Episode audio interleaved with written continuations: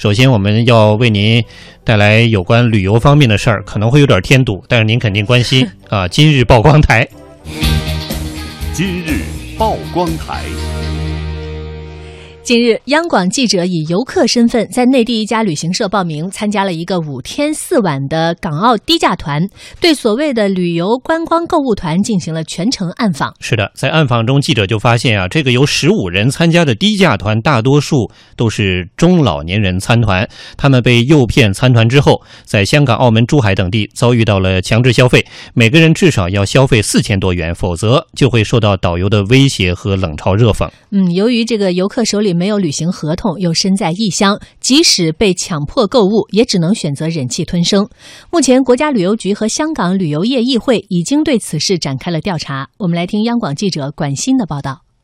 我们这个涉及到这个零服团费问题，旅游局是给这样重罚，公司允许这种这个签合同的。记者在河南郑州联系到一家旅行社，报名参加了港澳双飞五日游。工作人员告诉记者，他们是中国旅行社。由于记者是零团费报名，为了规避主管部门的审查，不能签合同，但没有强调这趟港澳行必须要花费多少购物。和导游碰头后，除了三十五元的意外险和两百元的澳门威尼斯门票，记者没有被要求支付其他费用。但记者注意到，记者明明在中国旅行社报的名，却换成了河南华侨国际旅行社的导游在带队。记者被编入一支来自河南安阳的低价团，有十五名游客，大多数是中老年人。抵达香港，草草游玩后，便开始强迫购物之旅。我们呢属于观光购物团，团费就便宜了啊，有的是零团费，有的人最多交个几百块钱来香港的飞机票钱都不够吧？所以说来到香港，一切的吃的、住的、玩的费用都是有人赞助的。所以说我们最大的赞助商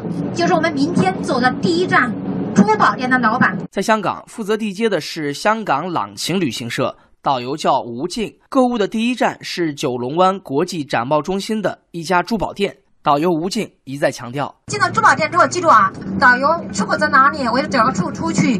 然后呢，也不要不要找地方坐。记住，我们进去是买东西的，坐也不必要在里面坐。所以我们今天进去一个小时买好，我就一个小时把您带走。记住，早买早走。走进这家珠宝店，已经有多个旅行团在里面。记者注意到，游客一旦进入这里，在一定时间内就很难再走出去，门口都有保安把守。近一个小时后，记者所在的团没有几人选购，领队便开始游说。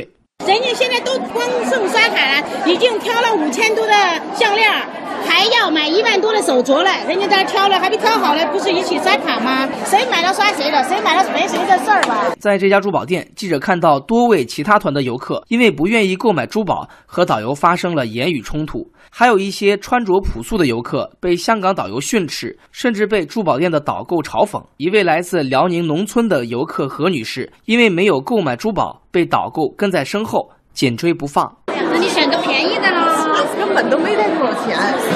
姐啊，现在不是说你就报了这个购物团，你不购物你可以好像很霸气一样的。何女士告诉记者，之前旅行社骗她来报团时，并没有告诉她一定要购物。刚刚参加工作不久的两名湖北女孩，也因为没有选购珠宝，被导游一再为难。因为昨天晚上我们已经住了一个晚上了，所以他说我们的钱不够，一定要把钱补上了，然后才能把行李拿走，自己走。之前他没有说清楚，没有说清楚说这个，如果你不买东西，就必须交钱，然后自己走。每一位游客都会被忽悠购买几千到上万元不等的珠宝，哪位客人购买了多少金额的珠宝，哪位客人没有购买？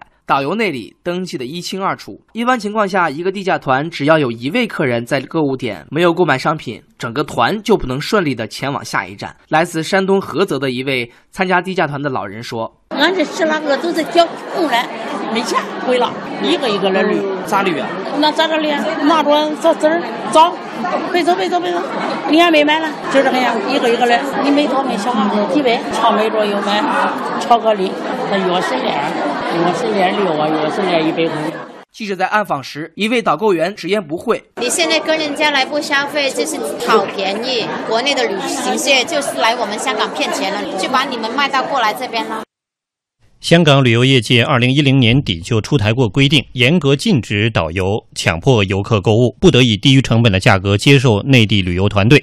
二零一三年内地出台的旅游法也对此有过严格的规定。我国旅游法明确规定，旅行社不得以不合理的低价组织旅游活动，诱骗旅行者，并通过安排购物或者另行付费旅游项目获取回扣等不正当利益。但是，仍然有不少旅行社在今年黄金周期间组织了低价甚至零团费的旅行团前往港澳旅行。嗯，那么目前呢，国家旅游局亚洲旅游交流中心的相关负责人已经致电我们的记者啊，表示正在会同香港旅游业议会对于这则报道内容进行调查，我们也会继续关注的。呃，其实说到这个事儿啊，大家也会感觉不会特陌生，因为一说到这种什么低价团啊，呃一言难尽，罄竹难书。我昨天还听到我啊姑跟我说了一个亲身的例子，她说她前一段时间到泰国去，嗯，就是这种低价团，还不至于零团费，低价团。然后呢，到了泰国给他们拉到海上漂流，漂流的时候跟他们说，那我们待会儿要去参加一个就类似那种人妖这种秀吧，或者啊这种。他说我们这是嗯老年团，怎么还有这样的项目啊？不不愿意爱看，说看这不合适。嗯。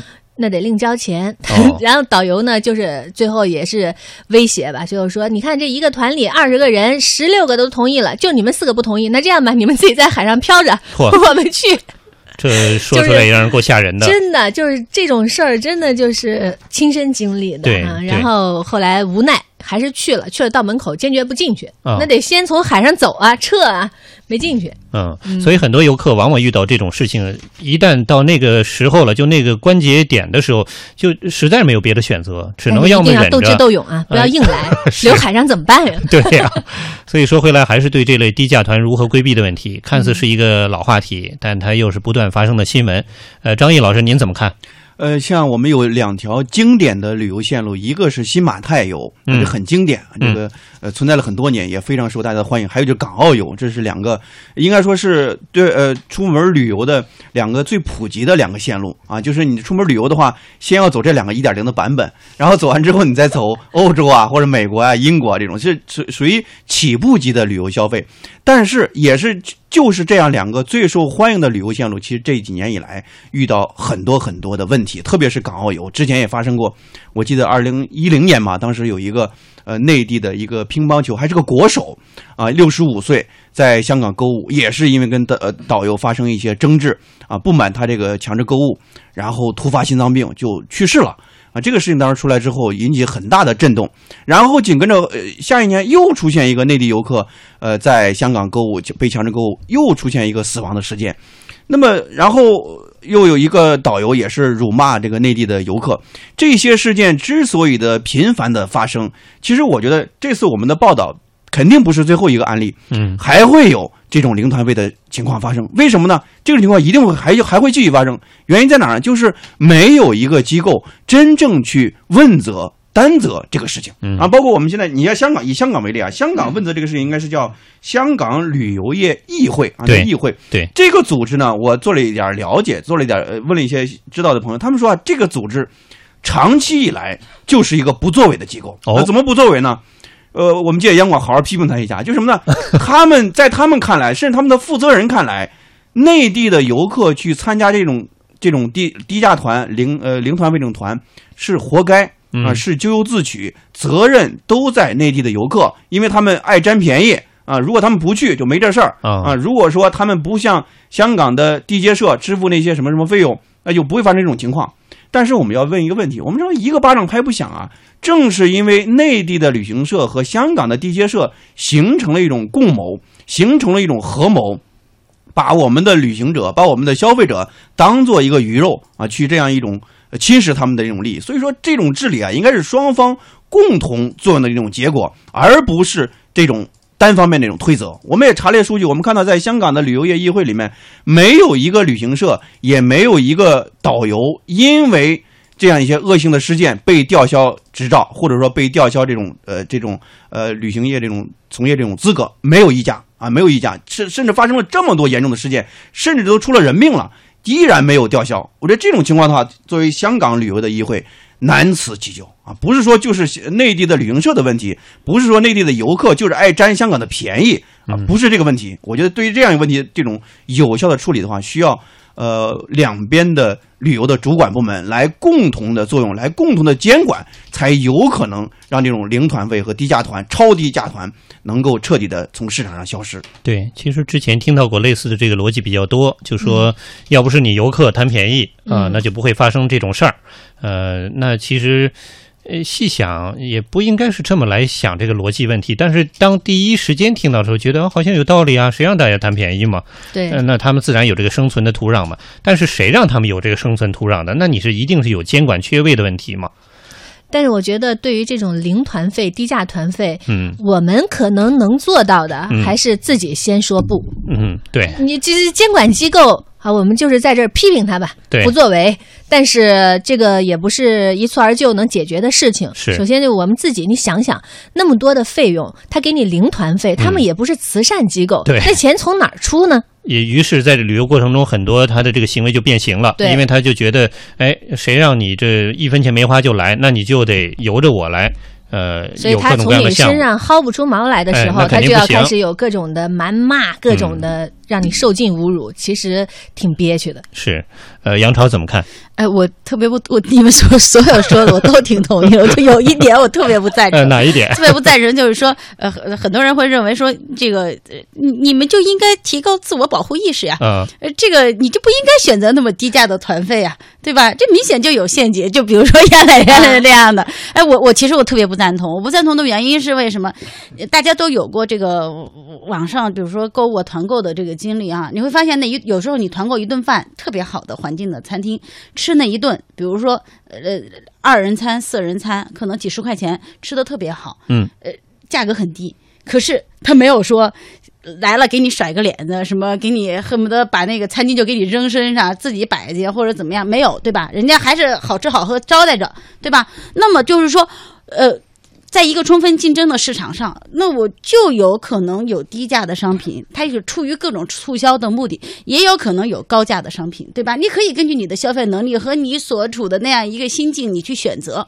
好，那么。对于团费来说，比如说前段时间哈，嗯呃，我一个朋友他说特别高兴，说我这团费基本上不花钱，为什么呢？去泰国，为什么呢？因为人家说了，他们就搞促销，呃，然后就是为了让他们体新旅行社体验一下他们的服务有跟别的旅行社有什么不一样。嗯然后他就去了，去了也确实后来有一些呃购物啊什么，花了很多时间，但总体来说他挺满意的。哎，我觉得在这个市场上就有这样的低价的产品，那是不是说你提供了这个低价产品，你就能够说去限制人家的人身自由，去采取一些非常恶劣的手段去强迫人家？你你没有这个权利，并不因为说你你你很低价，你就可以干这样的，事情。这不构成逻辑对，关系。嗯、所以我即使选择了这样的低价团，也不是你可以对这样对我的理由。对，所以我觉得不要说先让消费者，你是你得学会去辨别。那有时候我还听着觉得说你你你你这个花言巧语的说你促促销啊这样那样，我觉得挺好的呀。嗯那我就去了是吧？那我选择低价不是罪呀，我的选择低价不是错，错在你不规范经营，对不对？嗯我觉得如果说我们的监管机构管不好这些所谓的这个呃这个旅行社也好，接团的这一边也管不好地接社的话，把一棒子打到这个消费者，反而跟着这个所谓的香港的，你刚您刚才说的那个协会哈，一会儿说你这大陆人喜欢占便宜，我觉得不公平，对不对？我我我吃过四十块钱、三十多块钱一条的烤鱼，哎，我觉得挺好的呀。然后吃完了之后，我跟我妈俩人去，我妈说：“呀，他这成本都不够啊。”但是我没有见到，没有人给我使白眼儿啊，嗯哎，没有人鄙视我，嗯也没有人说吃回来拉肚子的。那他还是得提供一个一个良好的服务，嗯所以这只能说什么呢？旅游产品有一个非常。呃，这个显著的特征是，它是一次性的，基本上是一次性。你选择这一次选择这个旅行社，也许你明年可能就自助游了，很你重复选择的可能性很小。那么很多人就赚你这一次性的这么这么一笔钱，能能能挣着就好。所以在这样的一个市场的行为之下，我觉得愈发显得我们的监管有多重要，我们的规范他们的经营行为有多重要，而不是说让我们的这个似乎说让我们的消费者长点心眼儿有多重要？我觉得就算是一个规范的市场，就是最没心眼儿的消费者也同样应该保障他的权益。嗯，好，那这个案例哈，其实又引发了咱们对于类似的这种呃似曾相识事件的分析。呃，既然刚才也说了，相关部门正在介入调查，希望它作为一个案例，我们吸取经验，并且呢，呃，有一定的整治，让我们得到一个相对满意的结果。虽然不敢保证未来这事儿完全没有，但至少有所推动吧。